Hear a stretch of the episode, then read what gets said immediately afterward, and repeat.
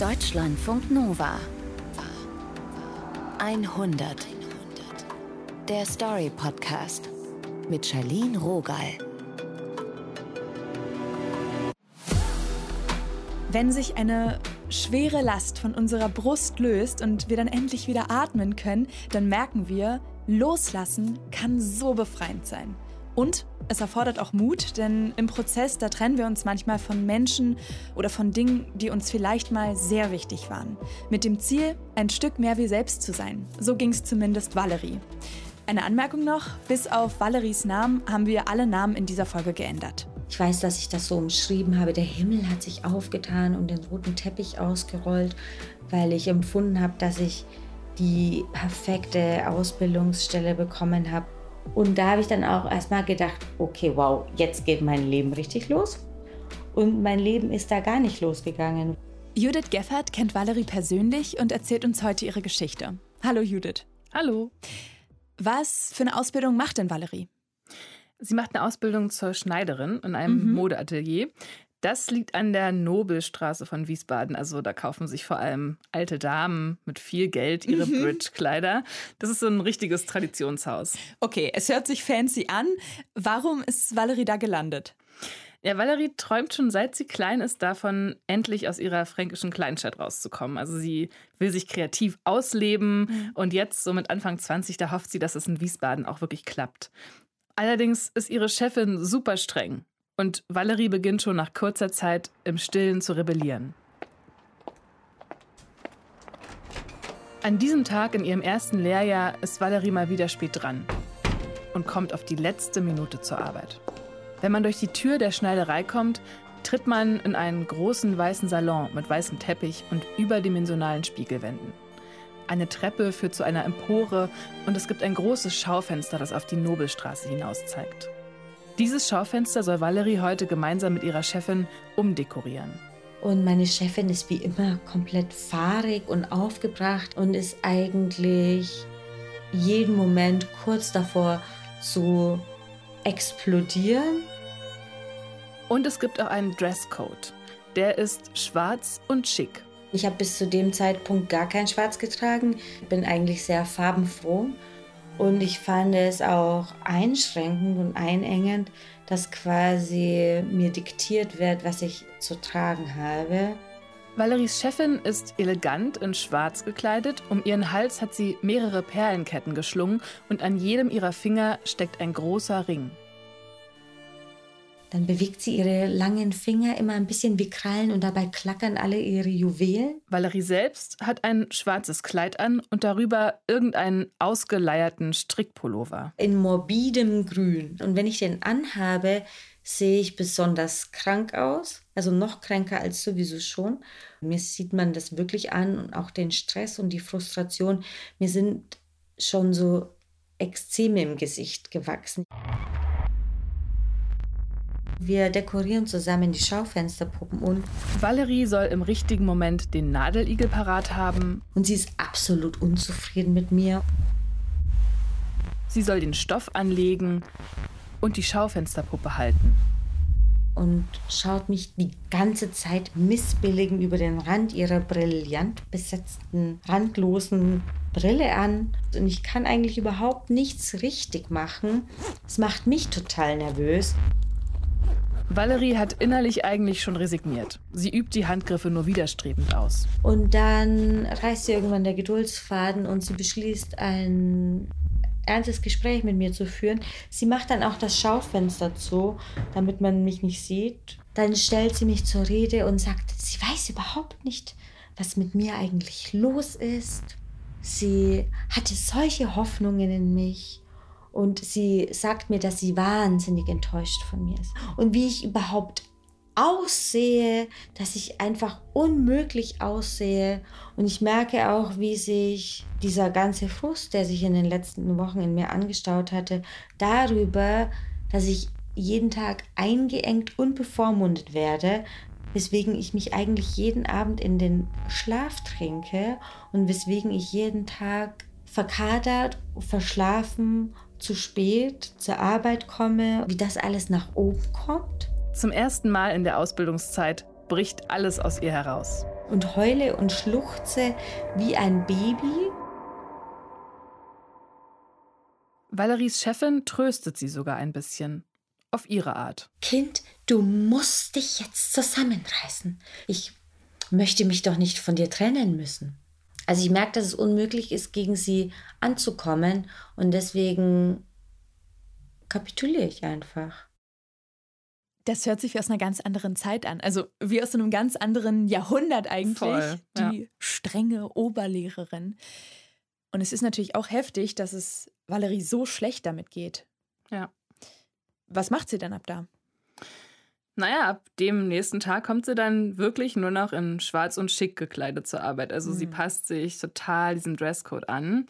Und sie trinkt auch weiter, eigentlich jeden Abend, um diesen ganzen Stress auszugleichen. Naja, aber das Gespräch spornt sie auch an, die Ausbildung jetzt erst recht durchzuziehen. Packt sie es denn? Ja, und nach drei Jahren hängt sie sogar noch ein Gesellenjahr hinten dran. Aber dann weiß sie auch nicht so recht, wie es weitergehen soll. Also sie zieht oft um, sie arbeitet auch Mhm. mal eine Weile als Ankleiderin auf einem Kreuzfahrtschiff und sie fängt auch immer wieder Beziehungen an, äh, meistens mit Männern, manchmal hat sie auch was mit Frauen. Scherzhaft sage ich oft, dass ich eigentlich mein ganzes Leben lang Liebeskummer hatte. Ja, also Valerie sucht halt oft Nähe zu Leuten, die sich nicht auf ihre Gefühle einlassen können. Und ihre Beziehungen halten deshalb auch nie lange und enden meistens äh, total dramatisch. Mit 27 fängt sie dann eine Kostümassistenz am Theater an und versteht, Kostümbildnerin, das ist ihr Traumjob. Okay, wow, das ist das, was ich eigentlich machen will. Man denkt sich das selber aus und man kann diese ganze Welt sich quasi selbst erschaffen. Ja, aber so eine Assistenzzeit, das ist auch super anstrengend. Also sie arbeitet zwei Jahre ohne Pause durch. Sie ist davon total ausgelaugt und hat dann die ziemlich spontane Idee, sich jetzt als Kostümbildnerin selbstständig zu machen. Und dafür zieht sie zurück in ihre Heimatstadt. Erstmal denke ich, okay, es ist eine Zwischenstation und mm, mal sehen, wie das hier so wird. Ist mir schon ein bisschen unangenehm, dass ich jetzt quasi wieder zurückgekommen bin. Valerie ist hier ziemlich behütet aufgewachsen. Nachdem ihr Vater gestorben ist, da war sie zwei Jahre alt, haben ihre Oma und ihre Mutter versucht, alles Böse von ihr fernzuhalten. Gleichzeitig hat sie schon früh angefangen, auf Partys zu gehen und sich auszuleben. Aber mit 14 war das nicht immer alles leicht. Egal, wo ich hinkam, alle haben mich entweder mega geslutshamed oder diese Gruppe von vor allem Jungs haben so Wetten untereinander abgeschlossen, wer es noch alles bei mir schaffen könnte. Und um diese Erfahrung zu verarbeiten oder überhaupt über Sexualität zu sprechen, dafür war in ihrer Familie nie so richtig Raum. Ich habe versucht, so selbstbewusst wie möglich da durchzugehen, aber ich habe geglaubt, dass es nie wieder aufhört.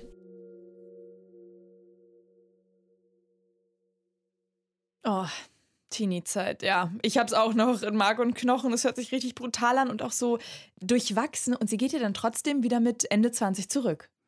Aber dieses Mal hat sie sich das richtig gemütlich gemacht da in Hm. ihrer Heimat. Also sie hat sich die ganze Wohnung bunt gestrichen, jedes Zimmer in einer anderen Farbe und sie hat sich sogar so Herzchenvorhänge in der Küche aufgehängt. Ich lebe in seinem niedlichen kleinen Altstadthäuschen aus dem 18. Jahrhundert. Und das Haus hat auch einen kleinen Garten, den sie sich da mit den anderen MitbewohnerInnen teilt. Ich fühle mich ein bisschen wie in so einer Art Reha.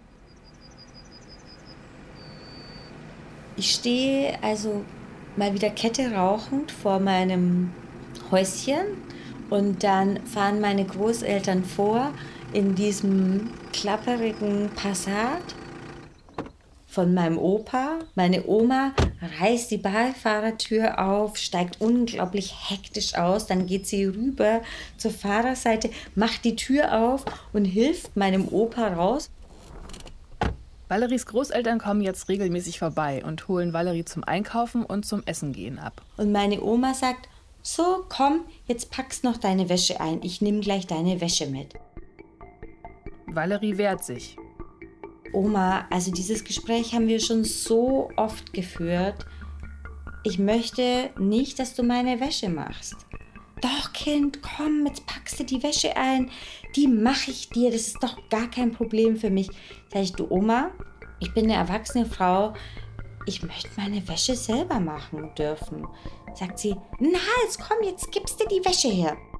Und meine Oma entreißt mir dann so ganz hektisch diesen Wäschekorb und läuft dann sehr energisch mit diesem Wäschekorb weg, so als hätte sie Angst, dass ich ihr den jetzt gleich wieder wegnehme und verstaut den im Kofferraum von dem Auto, als hätte sie gerade ähm, Beute gemacht.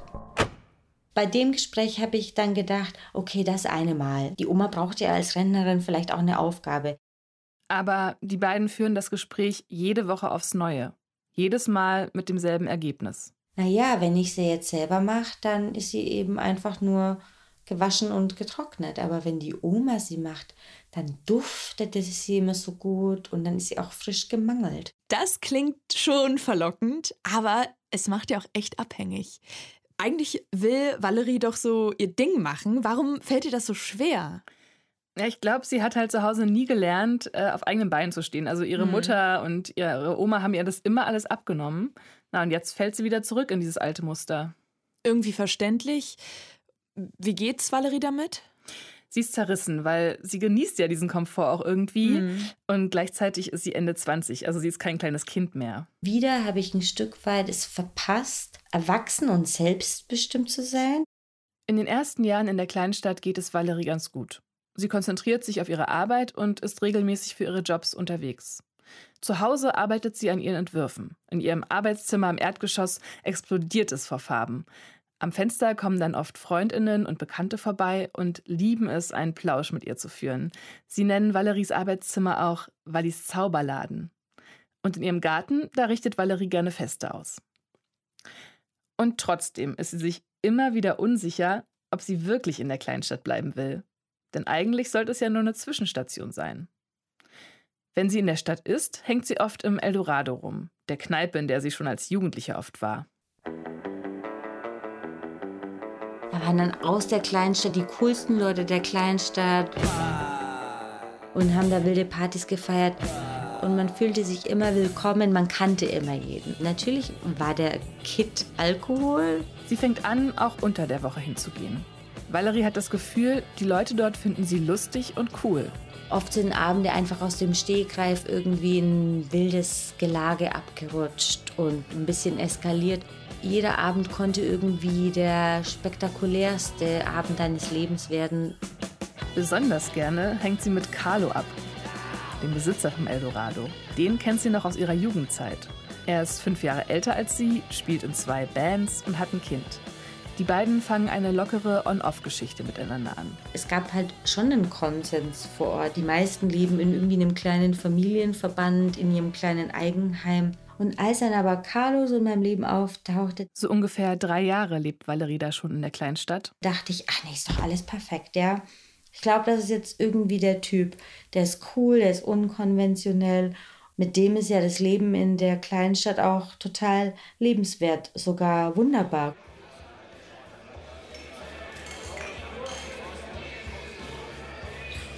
An diesem Abend ist Valerie schon seit Stunden durch die Kneipen gezogen. Und jetzt ist sie in so einer richtigen Spelunke angekommen. Also da, wo man ganz am Ende des Abends hingeht. Es riecht, auch wenn gerade nicht geraucht wird, nonstop nach kaltem Rauch. Und zwar schon nach dem kalten Rauch von vor 40 Jahren.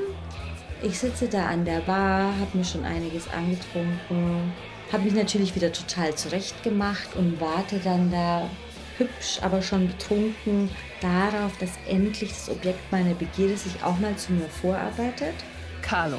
Ja, irgendwann taucht er dann neben mir an der Bar auf, wie er das dann so macht, auf so eine Art, als hätte er mich gerade erst entdeckt. Ach, hi.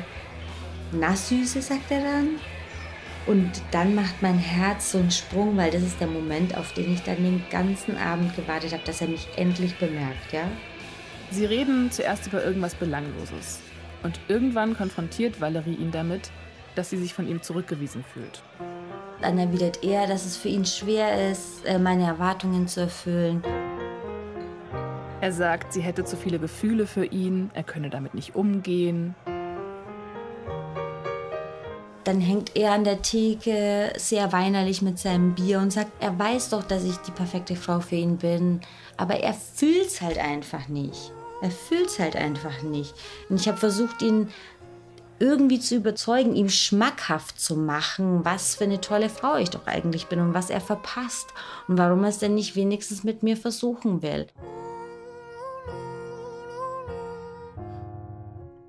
Und er meinte, was willst du denn eigentlich hier, Valerie? Du passt hier doch eigentlich gar nicht hin. Du willst hier doch gar nicht sein.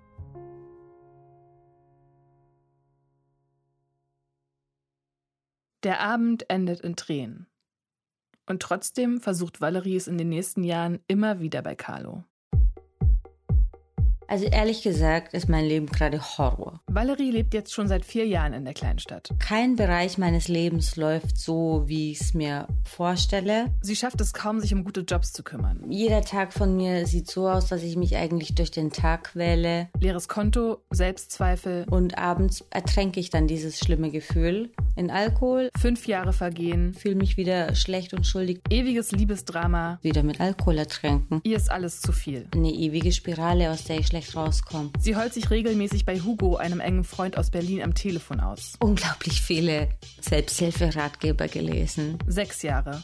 Und dann ist das Maß voll. Es ist mal wieder einer dieser Montage, an denen ich ganz genau weiß, dass ich heute nichts arbeiten werde. Es ist vormittags. Ich habe jetzt schon Schuldgefühle. Und das ist die Situation, in der ich beschließe, okay, jetzt ist es vorbei. Vorbei mit dem Alkohol. Das ist im November 2019. Hugo nutzt die Gunst der Stunde. Er bietet Valerie an, eine Weile in seiner Berliner Wohnung zu wohnen, während er unterwegs ist. Die Schlüssel muss sie bei Hugos bester Freundin abholen. Und anstatt dass Ava mir einfach die Schlüssel gibt, sagt Ava, hey, willst du raufkommen auf einen Tee? Und ich sage, ja klar. Und dann bleibe ich erstmal ein paar Stunden bei Ava. Mit der geht sie dann auch regelmäßig spazieren. Und sie geht fast jeden Tag in die Oper, macht Yoga, fühlt sich frei und saugt alles auf. Wundervoll. Ich bin wie, wie ein Phönix, der aus der Asche steigt. Nach drei Wochen fährt sie zurück in die Kleinstadt. Und bekommt Besuch von Hugo. Sie gehen in eine neue, angesagte Ausgeh-Location, eine ehemalige Metzgerei. Wir sitzen in der Ecke von dieser Weinbar unter dieser Tapete mit diesem dekadenten Muster. An den Wänden hängen Schilder mit Sprüchen wie kein Alkohol ist auch keine Lösung. Oder wenn dir das Leben Zitronen gibt, frag nach Salz und Tequila. Dass es eine Weinbar ist, ist mir total egal. Ich trinke eine Limo. Das Ambiente ist gediegen. Da sitzen eher so Leute über 50 zu ihrem After-Work-Wein. Wir gucken dann auch so ein bisschen rum, gucken uns auch so ein bisschen die anderen Gäste an, aber irgendwie ist es so, dass uns das alles gar nicht so interessiert, weil wir sind so in unserer eigenen Blase, nämlich in der Blase, wo wir zusammen so ein Projekt haben. Und das Projekt ist quasi mein Leben. Und in diesem Moment geht so die Tür von der Weinbar auf die geht auch wirklich mit so einer Türglocke auf, so klingeling, und die Turbo-Jugend fällt ein. Plötzlich ist totales Chaos, Stimmengewirr. Die anderen Gäste, die da an ihren kleinen Tischchen sitzen, gucken auch so ein bisschen, okay, was ist jetzt los? Weil plötzlich der ganze Raum voll ist mit ungefähr 10, 15 Leuten in Jeansjacken, die totalen Radau machen und den ganzen Raum einnehmen.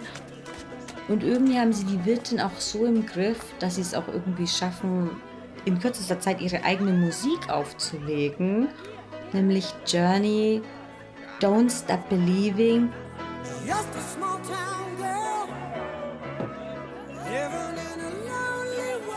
Wirklich so ein Song, den ich schon bis zum Abwinken auf jeder dieser Kleinstadtpartys gehört habe. Ja, und dann läuft dieser Song und plötzlich stehen alle irgendwo auf den Bänken, auf der Heizung hinter der Bar.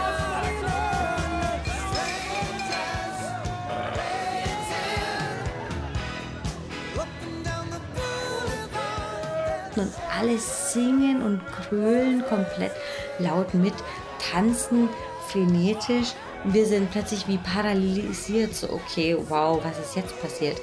Setzen sich auch einfach ungefragt mit zu uns an den Tisch platzen in unser Gespräch einfach hinein, wollen mit mir aus dem Stegreif irgendwie Smalltalk anfangen. Ich meine, ich kenne diese Leute alle, das sind meine Kumpels, meine Freunde zum Teil. Carlo ist auch dabei. Und der Hugo sagt, was willst du hier, du musst hier weg. Und ich schaue ihn an und sage, ich weiß. Am nächsten Tag klingelt Valeries Telefon. Es ist Hugo. Er sagt: Schätzelein, es wird einen Lockdown geben. Ich fahre heute zurück nach Berlin. Wenn du magst, hole ich dich in einer Stunde ab. Also von jetzt auf gleich, aber klar, erster Lockdown, März 2020. Mhm. Steigt sie dann ein? Ja. Im Auto auf dem Weg nach Berlin sind die beiden dann total aufgeregt. Und wir haben darüber gesprochen, wie das jetzt gerade ein historischer Moment ist, den wir erleben. Hugo philosophiert darüber, dass die Welt nie wieder dieselbe sein wird. Und Valerie antwortet: Ich werde danach nicht mehr dieselbe sein. Sie freut sich jetzt total auf Berlin. Vor allem, weil sie endlich Ava wiedersehen kann.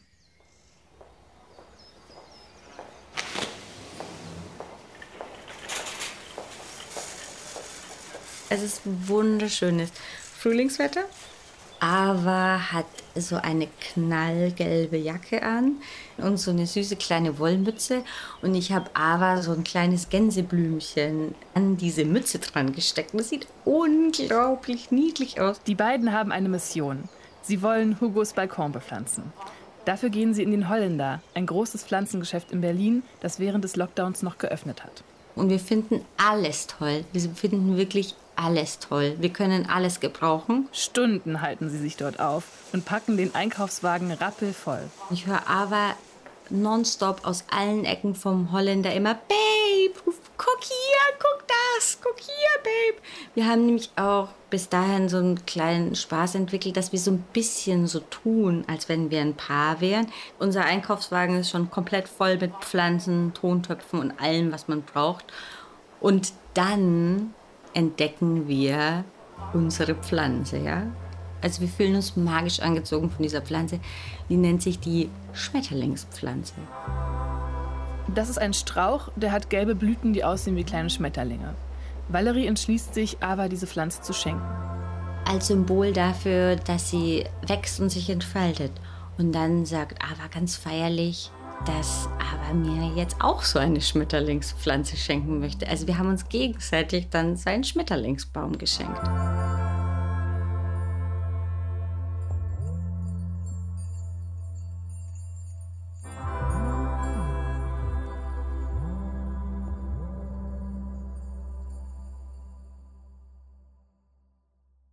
Aha, das klingt ja schon sehr romantisch und niedlich. Mhm. Mir scheint da jemand verknallt zu sein. Tja, diese Begegnung mit Ava, die verändert wirklich Valeries Leben. Es war nicht so, oh mein Gott, wow, eine Frau, das ist mir noch nie passiert. Aber es war trotzdem überraschend, weil sich vorher meine ganze Welt um Männer gedreht hat. Es immer darum ging, Männer zu gefallen, Männer zu beeindrucken. Valerie merkt, diese ganzen Zuschreibungen von außen, die ihr vorher so wichtig waren, die braucht sie jetzt nicht mehr die Art, wie sie liebt oder Zuneigung zeigt, alles das war neu für mich. Sie hat das Gefühl, zum ersten Mal authentisch verliebt zu sein. Mhm. Und nicht nur ihr geht's so. Ein paar Wochen nach diesem Erlebnis im Pflanzengeschäft kommen die beiden dann auch wirklich zusammen. Voll schön. Es klingt auch so, als wäre Valerie endlich mal angekommen. Hält es denn? Leider nein. Mhm.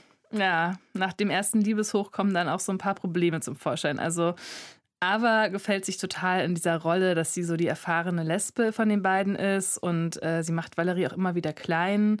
Und oh. ja, und dann ist da ja auch noch Hugo, der mhm. mit der Beziehung der beiden gar nicht klarkommt. Der ist total eifersüchtig. Das ist dann noch zusätzlich herausfordernd. Voll. Ich meine, es ist immer noch Lockdown mhm. und die beiden wohnen ja auf engstem Raum zusammen, das darf man nicht vergessen. Und Hugo hat auch noch angefangen, Valerie auf der Couch selbst zu therapieren. Okay, halt, stopp, das klingt jetzt wirklich nicht mehr gesund. Ja, also Valerie hat Hugos Hilfe gebraucht, um aus dieser kleinen Stadt endlich rauszukommen. Ne? Also sie hat sogar ihre Wohnung inzwischen dort schon komplett aufgegeben, mhm. aber sie steht halt immer noch nicht auf eigenen Beinen. So ein bisschen wie mit der Oma, die da immer die Wäsche gemacht hat. Ja, genau. Und ihrer Oma hat sie ja durch diesen Wegzug nach Berlin ganz klare Grenzen gesetzt. Und jetzt ist der Moment gekommen, sich eben auch von Hugo und letztendlich auch von Ava zu lösen. Weil alles, was ich bis dato in dieser Stadt erlebt hatte, haben mir die beiden beigebracht und gezeigt. Valerie sucht sich jetzt eine eigene Wohnung und beginnt außerdem eine richtige Therapie. Und war erstmal so wirklich richtig alleine auf mich gestellt. Und das ist der Moment, in dem ich Valerie kennenlerne und sie mich und ein paar andere Leute zu sich nach Hause einlädt. Es ist ein richtig stürmischer und regnerischer Tag im November 2021. Valerie ist gerade in eine neue Wohnung in Berlin-Kreuzberg gezogen. Die Wände sind in schlichtem Weiß gehalten und in ihrem Wohnzimmer hat sie eine lange Tafel aufgebaut.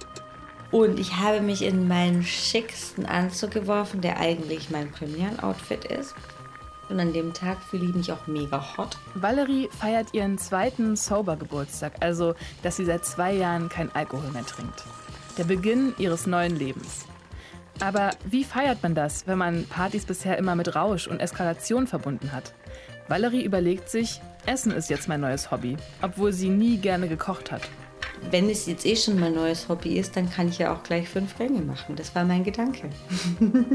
Valerie steht in ihrer noch provisorischen Küche. Auf der einen Herdplatte köchelt gerade eine Maroni-Suppe, auf der anderen das Curry, das ihr Hauptgang werden soll.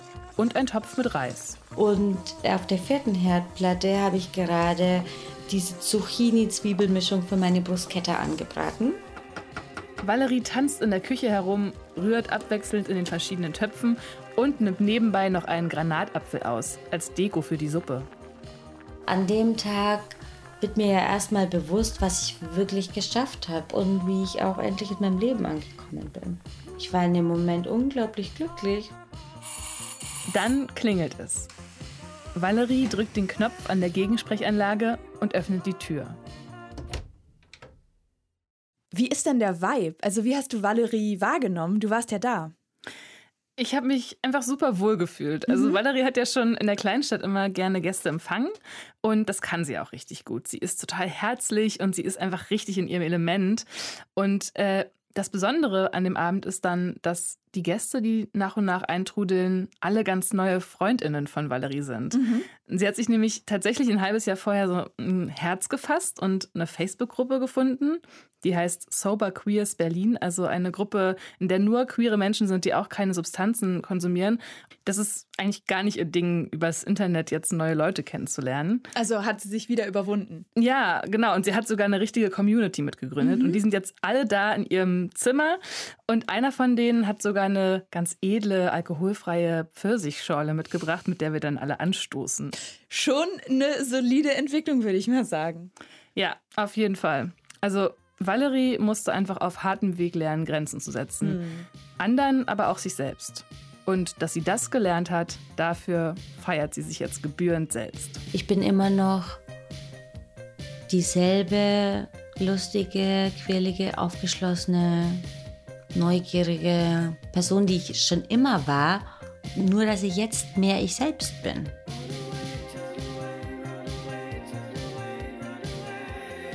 Ich finde es sehr ermutigend zu hören, dass sie sich nicht hat unterkriegen lassen und dass Valerie irgendwie immer ihren eigenen Weg gegangen ist. Ist auch mal in einer Sackgasse gelandet, aber es ging immer weiter. Sie hört einfach nicht auf, an sich zu glauben.